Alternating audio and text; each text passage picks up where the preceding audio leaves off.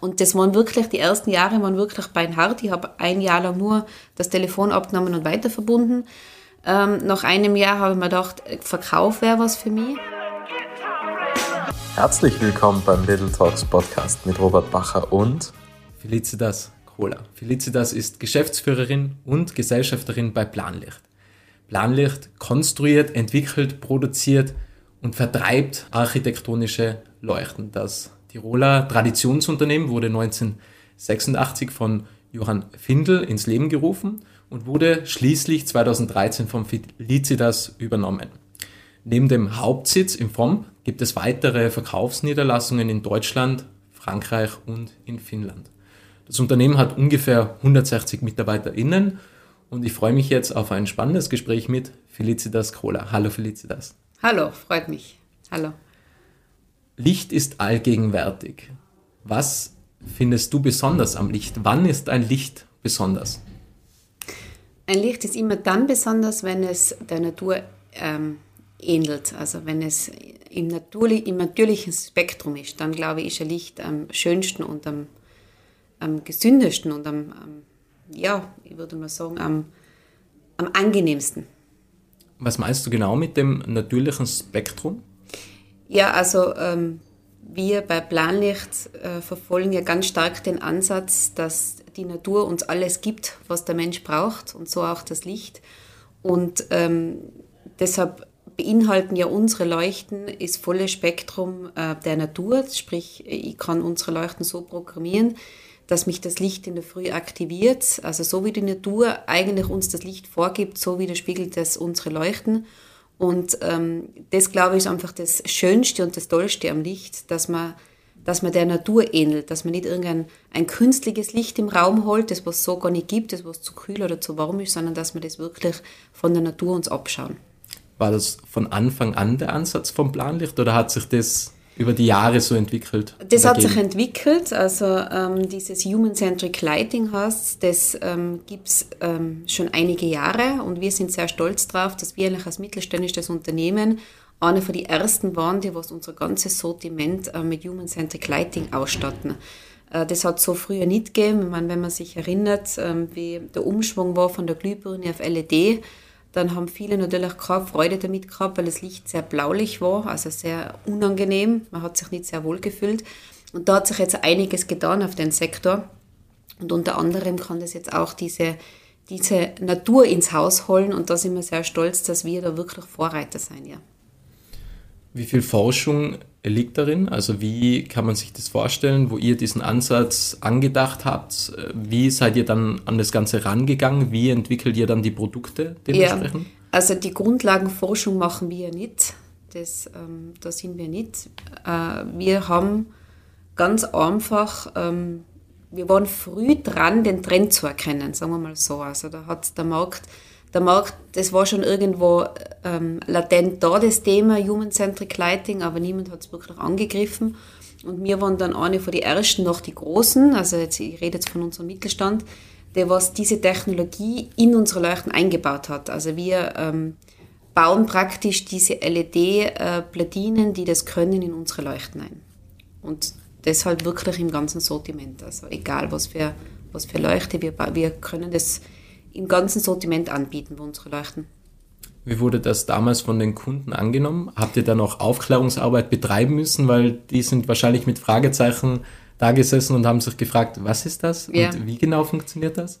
Also ganz zu Beginn ist gar nicht angenommen worden. Da ist es äh, eher so abgetan worden, das ist ein, ein, ein Werbeeffekt oder das, das will, will der Endkunde nicht oder das will er auch nicht bezahlen. Das war natürlich am Anfang wesentlich teurer wie jetzt, so wie es halt immer ist bei den Produkten. Ähm, wir haben aber dann zu 100% auf dieses Pferd gesetzt, weil er eh der Meinung war, dass, was soll nur alles kommen bei Licht? Ich meine, es gibt schon so viel, oder? Und das war einfach eine Technologie, wo man denkt, die Menschheit wird immer achtsamer, immer aufmerksamer, also immer gesünder, oder? Man will ja immer, immer noch mehr das Beste für sich selbst und deshalb hat es für mich eigentlich total gut in diesen Kontext gepasst, gesundes Licht, das wird kommen. Und wir haben dann ähm, wirklich sehr viel Zeit und sehr viel Geld investiert in dieses Thema im Sinne von Aufklärung und im Sinne von ähm, Schulungen. Wir haben da eine Spezialistin in, im Boot gehabt, die was sich ganz, ganz früh mit diesem Thema beschäftigt hat und die hat unsere Kunden geschult. Also wir haben wirklich Kundenevents gemacht und ihnen diese Technologie erklärt. Und das hat sicher zwei, drei Jahre gebraucht und jetzt mittlerweile ist Standard. Also mittlerweile hat, haben das eh sehr viele. Aber trotzdem ist halt bei den Kunden hängen geblieben, dass wir eine von den ersten waren und eigentlich die Spezialisten in dem Bereich sein. Und das macht uns sehr stolz. Hast du jemals daran gedacht oder habt ihr jemals daran gedacht, wieder einen Schritt zurückzugehen? Weil ich vergleiche das jetzt ein wenig mit dem Martin Wetscher. Der hat damals gesagt, okay, wir müssen in das Premium-Segment einsteigen. Mhm. Und dann verliert man auch wahnsinnig viele Leute in dem Prozess, weil es heißt, das kann nicht funktionieren im mhm. Endeffekt. Und dann kommt eventuell der ein oder andere Zweifel auf, wo man sagt, okay, vielleicht war das doch eine Fehlentscheidung, vielleicht sollten wir doch wieder das andere machen. Wie war das damals bei euch? Also wenn du sagst, okay, viel Aufklärungsarbeit, ihr habt viel Geld investiert, kann ja auch irgendwann der Gedanke einfach reifen, ah, wir machen einfach wieder das andere, das war einfach einfacher. Ja, das wäre kurzfristig der einfachere Weg, langfristig ähm, wissen wir ja, oder? Wäre es der falsche Weg. Das diese Frage hat sich bei uns nie gestellt, weil wir einfach so daran geglaubt haben, dass, dass sich so wie alles im Leben weiterentwickelt, sich auch das Licht weiterentwickeln wird und auch muss. Ähm, und deshalb haben wir auch zu 100% daran geglaubt, dass das der nächste, der nächste logische Schritt ist, oder? Man, man kann es heller, man kann es dunkler machen, man kann schon so viel machen mit Licht, eigentlich dieses ganze Spektrum ab, abzudecken von der Lichttemperatur.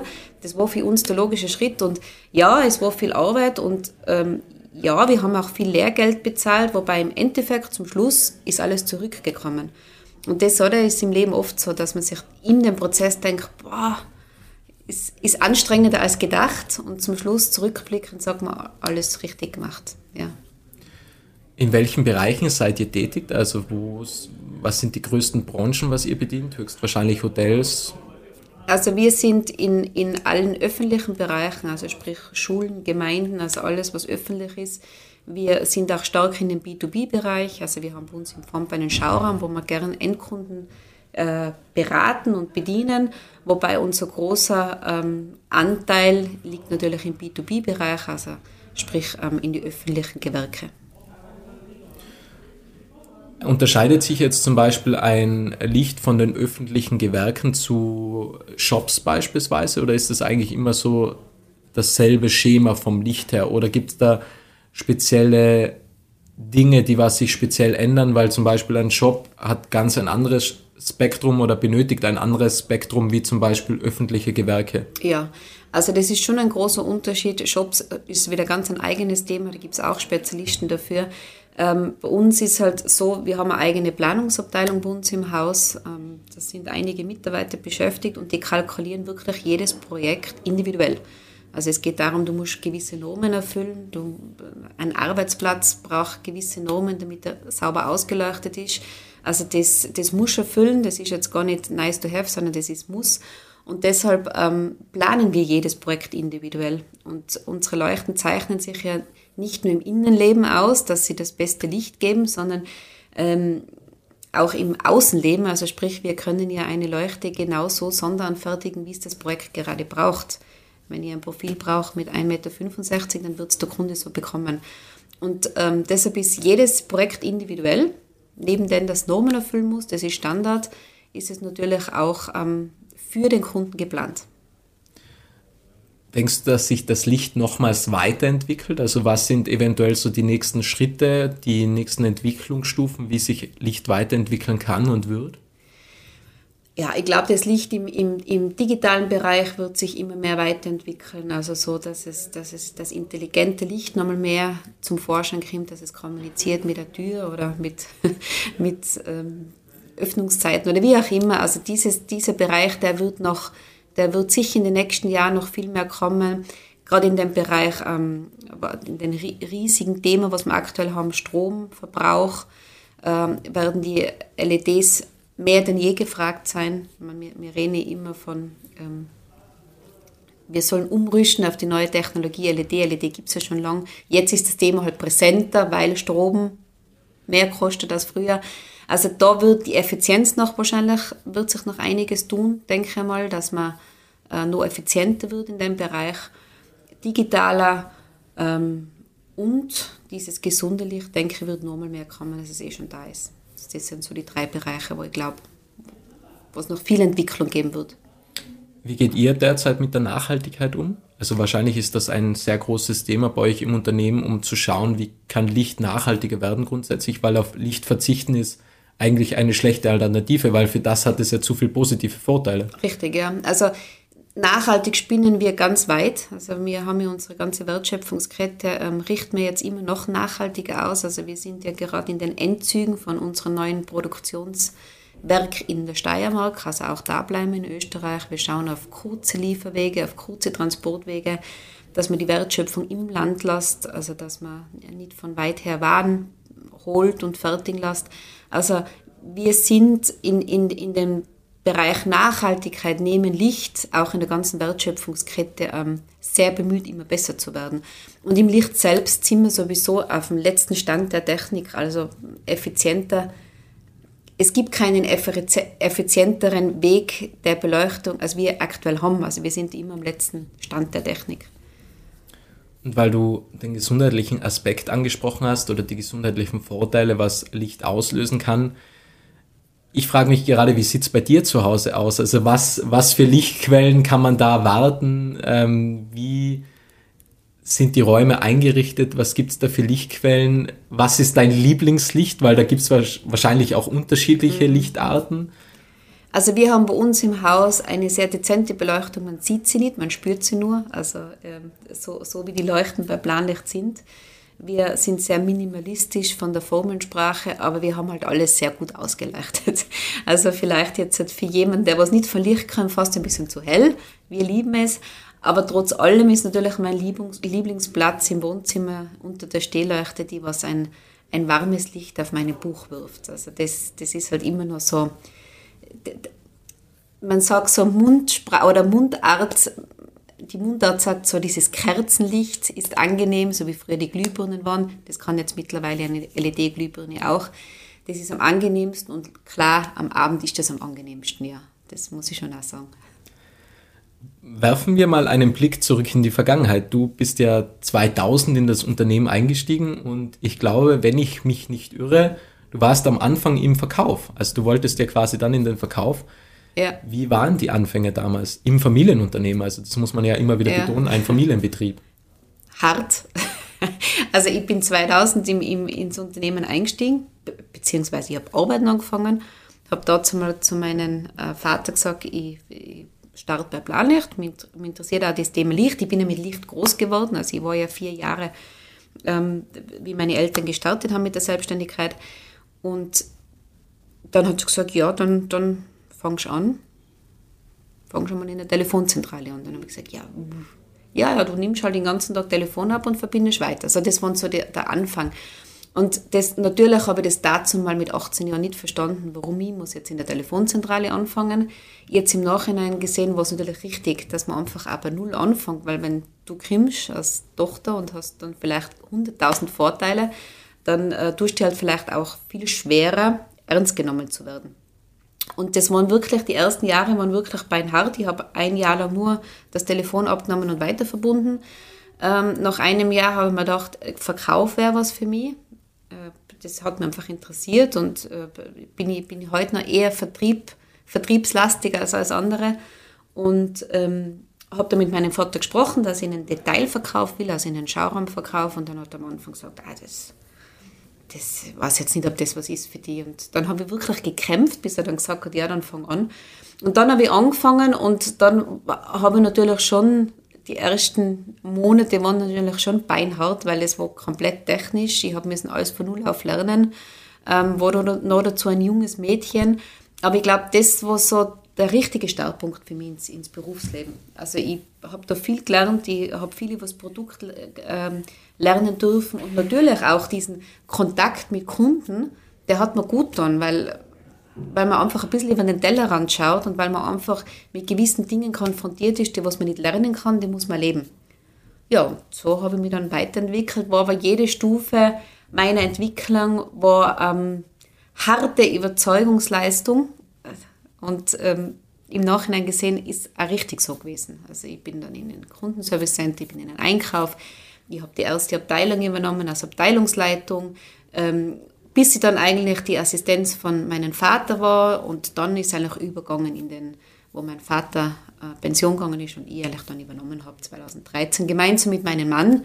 Das ist auch wichtig, dass man das sagt, ähm, weil natürlich ein alleine ähm, kann nie alles bewältigen. Also ich bin ja Vertrieb und kaufmännisch und mein Mann macht den ganzen Produktions- und Entwicklung und ähm, technischen Bereich und wir ergänzen uns wirklich super. Also seit, seit zehn Jahren, glaube ich, ähm, machen wir das ganz gut. Ja.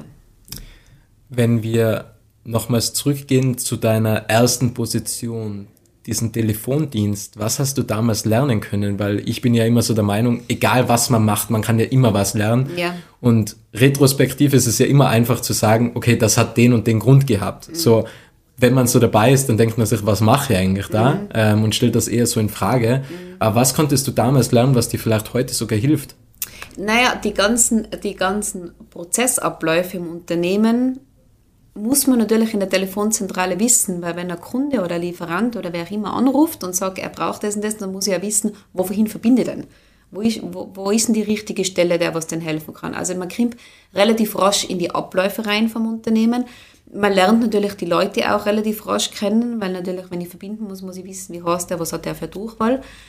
Aber natürlich auch dieses Sprechen mit Leuten. Ich meine, dazu mal war das Handy noch nicht so präsent wie heute. Das war der große Vorteil, sage ich jetzt einmal, weil man hatte wirklich noch gesprochen am Telefon. Und, ähm, aber trotz allem war es für mich ähm, natürlich am Anfang schon eine Überwindung abzuheben mit, mit einem Unternehmensnamen. Ähm, ja, denn, denn auf, auf Unternehmens- oder auf Augenhöhe weiterzuhelfen, das war natürlich schon am Anfang eine Hürde, oder? Weil man sagt, ah, ich bin halt am Telefon, bin ich halt so, da muss ich gleich antworten. Da kann ich nicht sagen, ich warte und antworte in fünf Minuten. Also dieses Spontane und dieses Kennenlernen vom Unternehmen, das hat, das hat mir schon weitergeholfen in, diesen, in dieser Aufgabe, ja, absolut. Würdest du sagen, du hattest einen schweren Weg, weil das ist ja Familienbetrieb, also es ist ja zum einen ein Geschenk und es ist ja eine riesige Herausforderung. Mhm. Und äh, würdest du sagen, es ist gut so, dass es vielleicht schwieriger war, mit zuerst diesen in der Telefonzentrale anzufangen, sich dann hochzuarbeiten mhm. etc., weil ich würde da einfach gern mal den Andreas Altmann zitieren, der was halt wirklich sagt, okay, wir meinen, wir müssen Geschenke machen, indem, dass wir Hindernisse aus dem Weg räumen, aber Kinder, Jugendliche, junge Erwachsene, die wollen sich ja beweisen. Mhm. Und wenn man sich beweist, dann kann man ja was kreieren, man lernt sich selbst kennen, man weiß, wie man mit gewissen Dingen umgeht. Und hast du dir schon mal die Frage gestellt, wie es vielleicht anders sein hätte können? Also wäre vielleicht der leichte Weg sogar jetzt schwieriger gewesen? Hm. Natürlich habe ich mir die Frage oft gestellt, vor allem habe ich mir sie oft gestellt in dieser Phase, wo ich gerade ähm, das auch ähm, miterlebt habe, oder? Dass, es, dass der Weg eigentlich schwierig ist oder dass, dass mein, mein Vater, der mir da eigentlich keinen Weg geebnet hat. Gell? Und jetzt im Nachhinein gesehen, ich meine, das habe ich schon davor gesagt, das war nicht genau das Richtige, weil Geschenkte oder äh, Dinge, die was, die was schon vorgezeichnet sein, die was ich nur mal nehmen muss, da lerne ich nie so viel draus, als wenn ich mal was arbeiten muss. Also, das, also ich bin zu 100% der Überzeugung, dass ähm, erfolgreiche Menschen nie einen einfachen Weg hinter sich gehabt haben. Nie. Also das, diese einfachen Wege und die wäre erfolgreich, ich glaube, das gibt es nicht. Und ähm, immer wieder so diesen, vielleicht einmal einen Schritt, Schritt zurückgehen müssen oder nochmal neu starten müssen oder Dinge vielleicht nochmal äh, neu beleuchten zu müssen, oder? Oder äh, da, da wächst mehr, da lernt mehr. Also ich muss sagen, äh, im Nachhinein gesehen war es genau richtig. Und alles andere wäre falsch gewesen. Und ich glaube, damals im Verkauf, da kamen dann auch gewisse Herausforderungen auf dich zu. Ich habe gehört, du warst ja damals, der erste Dienst war ein Samstag. Mhm. Und da warst du ja dann direkt in einem Verkaufsgespräch mhm. verwickelt. Ja. Ja, also natürlich. Also im Verkauf habe ich dann wirklich äh, gelernt, was es heißt, direkt am Kunden zu arbeiten, beziehungsweise direkt am Menschen zu arbeiten und mich individuell einzustellen, was gerade die Herausforderungen jetzt sind.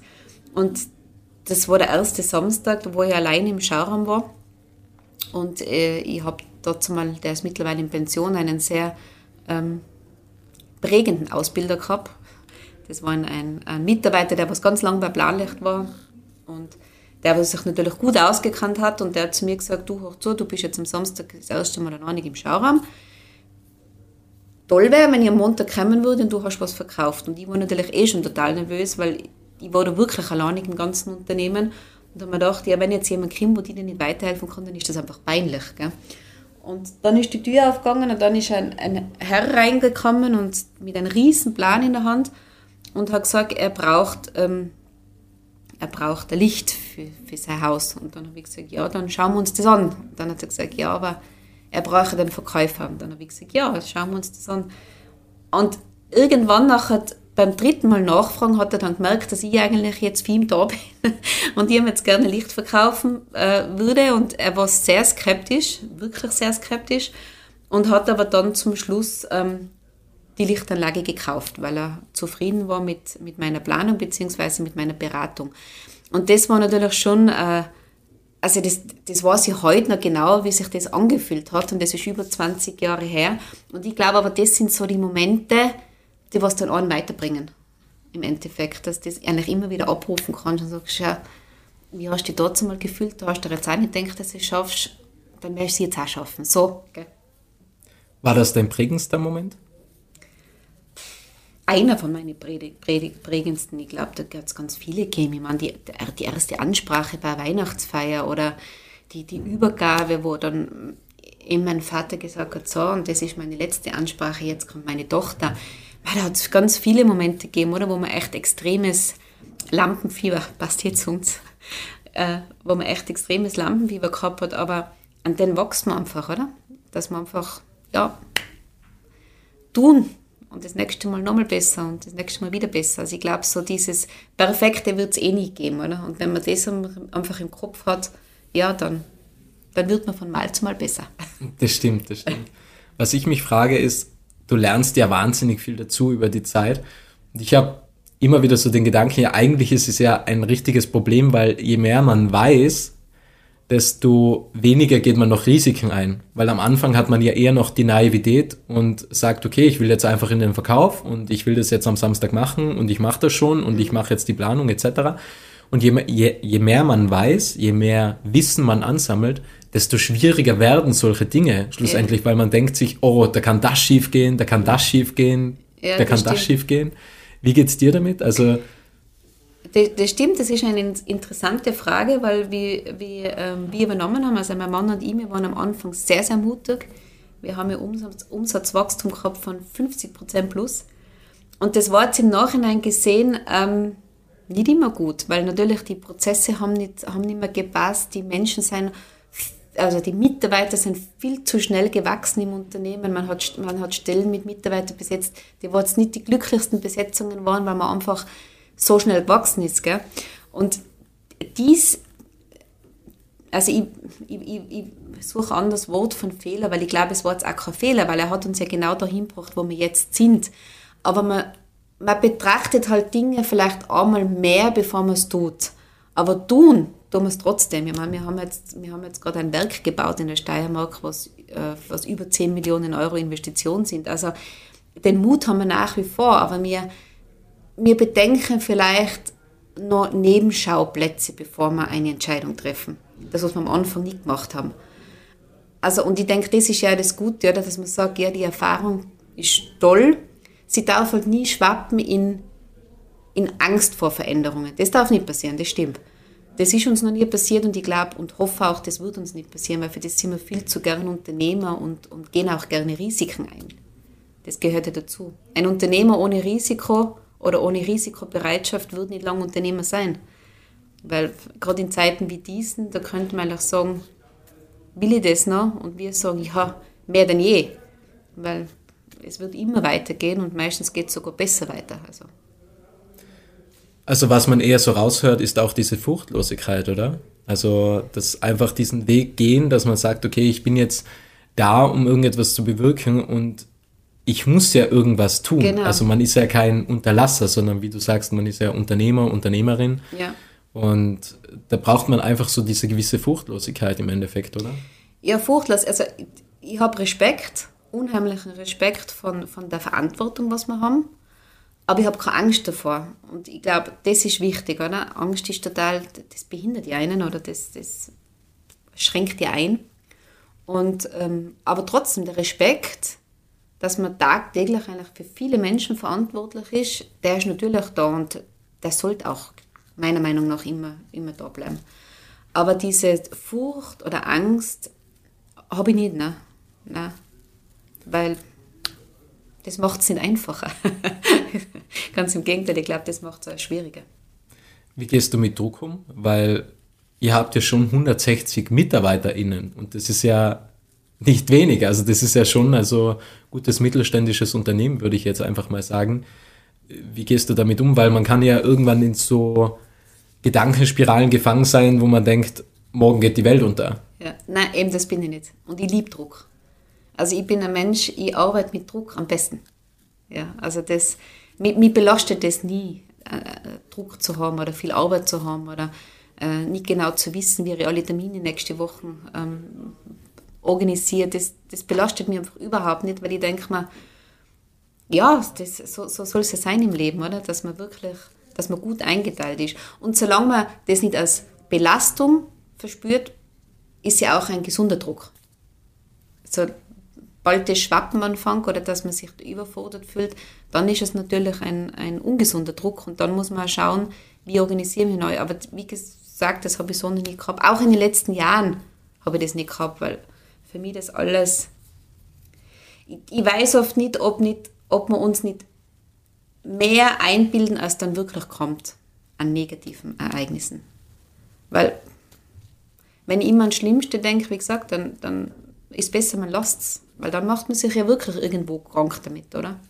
Ja, und das sind ja Bewertungen, oder? Also ich denke mir, man kann natürlich immer an die Zukunft denken und sagen, was ist, wenn das passiert? Was ist, wenn das passiert? Was ist, wenn das passiert? Aber Fakt ist, derzeit ist es ja nicht da, dieses genau. Problem. Genau, ja, genau. Und wenn man das weiß, dann denke ich mir halt, ja, dann ist ja alles gut ja, im Endeffekt. Und wenn, wenn eine Herausforderung kommt, dann gilt es, sich darauf einzustellen. Ja? Also ich, ich bin auch mit, mit vielen Dingen nicht einverstanden, was gerade passieren, oder? Jetzt gerade in Europa. Bin ich auch nicht da. Also ich bin jetzt kein, äh, kein ähm, Mensch, der was mit der rosa-roten Brille lebt. Überhaupt nicht. Also ich finde, dass wir, dass wir ganz, ganz viele Fehler machen aktuell, wirtschaftlich gesehen in Europa. Aber ich auf mein Unternehmen bezogen, ich kann nicht das nicht tagtäglich aussprühen, weil das wäre für die Mitarbeiter nicht gut, das wäre für mich nicht gut. Also irgendwo muss man halt schauen, wie, wie kommt man durch diese Zeit durch? Oder wie, wie kann man da mitschwimmen in dieser Zeit? Heißt aber nicht, dass ich finde, dass alles total toll und einfach ist im Moment. Ist es, ist es definitiv nicht. Aber du lässt halt den Gedanken wieder los, weil du kannst dir nichts ändern genau, im Endeffekt an dem. Genau. Ich höre zum Beispiel auch wenig Radio und lese auch wenig Nachrichten aktuell. weil ich will mich da auch gar nicht beeinflussen lassen. Man weiß eh, was für eine Themen da sind, aber ich, eben, es gibt jetzt zwei Möglichkeiten. Entweder ich, ich lese das alles jeden Tag und denke mir, morgen geht die Welt unter, lassen wir es lieber. Oder ich denke mir, ich stelle mir, stell mir einfach darauf ein, was alles kommt. Wir haben uns ja auf, auf eine Pandemie auch nicht einstellen können und trotzdem haben wir sie da bewältigt. Also im Endeffekt denke ich schon, dass es viel Einstellungs, Einstellungsthema ist. Oder? Wie, wie, gehe, wie gehe ich an was heran? Oder was glaube ich oder was glaube ich nicht? Oder vielleicht mache ich mir selber mal Gedanken zu einem Thema, also wie ich sage irgendetwas nach. Also das sind, glaube ich, so Dinge, die was an schon weiterhelfen in Zeiten wie diesen.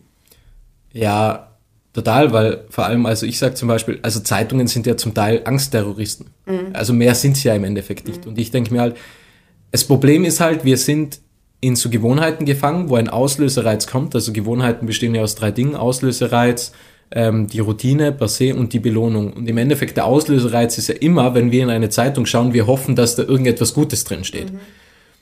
Und aber ich denke mir halt immer, wenn was Gutes kommt, dann erfahre ich das ja sowieso. Also dann, dann, dann kriegt man das ja mit im Endeffekt und ähm, man muss halt diese mentale Hygiene, die ist so wichtig, weil im Endeffekt, äh, vor allem wenn man Verantwortung trägt, so wie du, über sehr, sehr viele MitarbeiterInnen, ist es sehr wichtig, ein Paradebeispiel zu sein. Man muss hier vorangehen und äh, nicht auf den Mitarbeiter umwälzen sozusagen, weil wenn man Angst hat, dann übernimmt es ja auch schlussendlich irgendwann die Person im Unternehmen. Ja, absolut, absolut. Also das strahlt man ja aus, oder? Man strahlt ja alles aus, was man so denkt und wie man, wie man ähm, tickt. Das, das ist ja spürbar.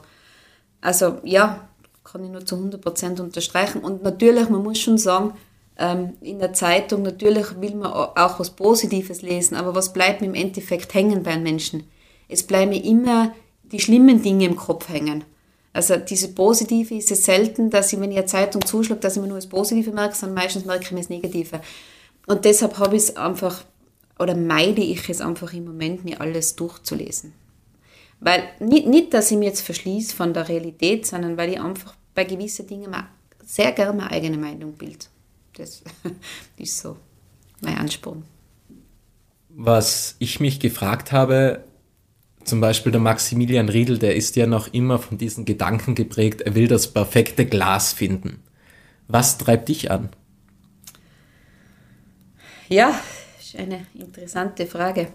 Ähm, mich treibt schon der, der, der Gedanke an, immer das beste Licht anzubieten. Also das, das perfekte Glas ist, ähm, ist vielleicht was anderes als wie das perfekte Licht, oder? Weil ich meine, ähm, im, im Riedelbereich sind sie ja wirklich Vorreiter. Also ich würde jetzt sagen, bei uns gibt es ja doch den einen oder anderen, der was bei uns in, in unserer Linie an der Qualität mithalten kann, logisch. Ähm, alles andere wäre jetzt auch gelogen, aber mein Ansporn ist es schon, dass wir weiterhin, wenn es darum geht, das beste Licht für diese Gegebenheiten, was ich habe, mit der höchsten Effizienz und ähm, Made in Austria, dann hoffe ich einfach, oder dann ist das mein Ansporn, dass immer der Name Planlicht dabei ist im Kopf bei den Kunden. Wann würdest du sagen, bist du glücklich? Also was sind so die Glücksmomente in deinem Leben? Wie, wie kann man sich das vorstellen? Ich bin schon glücklich. Also ich, das, das größte Glück ist natürlich die Familie. Das ähm, ist jetzt nicht nur eine Floskel, sondern das ist so, oder? Wenn man nach Hause geht und es ist eine Familie da, dann, dann finde ich, dann hat man schon mal, schon mal vieles erreicht im Leben dann der Erfolg, der wirtschaftliche Erfolg, klar, der gehört dazu, das äh, ist, ist ganz klar, aber ich glaube so, das, das Schönste ist schon, wenn man einfach drumherum oder um sich um Menschen hat im, im Privaten, die was anderen einfach auch Kraft und Energie geben. Wie blickst du auf die Zukunft? Was ähm, möchtest du noch weiter vorantreiben? Also du hast auch angesprochen, okay, ähm, ihr baut derzeit eine neue Produktion in der Steiermark. Ähm, gibt es sonst noch etwas, was geplant ist? Ähm, es, gibt, es gibt natürlich vieles, was geplant ist. Gell? Also unsere, unsere Produktion in der Steiermark, die, die äh, befasst sich ja nicht nur mit ähm, Leuchtenbau, sondern die wird noch viele weitere Branchen äh, bedienen im, im, in der Metallverarbeitung. Also wir haben uns da jetzt wirklich ähm, in den letzten Monaten sehr geöffnet und ähm, sind einen riesen Schritt gegangen, jetzt gerade wenn es in, in, der, in der Prozessthematik geht. Also wir werden ja unser, unser Zulieferer viele Dinge, was wir fremd gekauft haben, machen wir selbst. Also ich denke, für die nächsten Jahre haben wir wirklich ausgesorgt an, an mutigen Schritte und dann werden wir schauen, was kommt. Schön. Wir nähern uns dem Ende. Ich hätte noch zwei Abschlussfragen an dich. Was war dein bestes Investment unter 100 Euro? Das kann alles sein. Mhm. Und die Frage stelle ich immer wieder gerne, weil ja verschiedenste Dinge auftauchen, wie ein Buch, wie eine App, wie eine Zeitschrift, wie Maximilian sagt zum Beispiel, ähm, Weinauktionen kann er sehr empfehlen. Also das sind die unterschiedlichsten äh, Themen und Dinge dabei. Was war dein bestes Investment unter 100 Euro?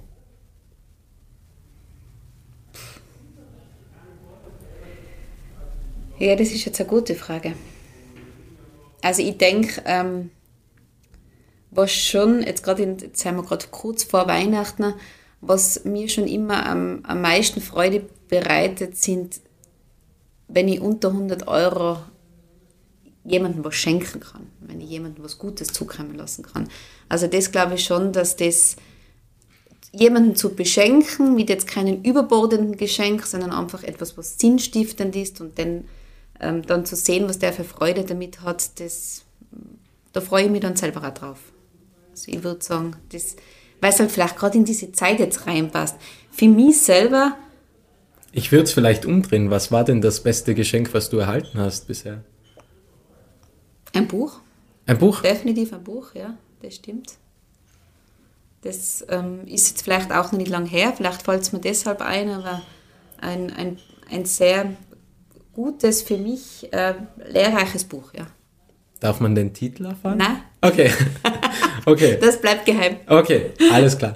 ähm, die Abschlussfrage es ist immer dieselbe Frage. Was möchtest du noch sagen?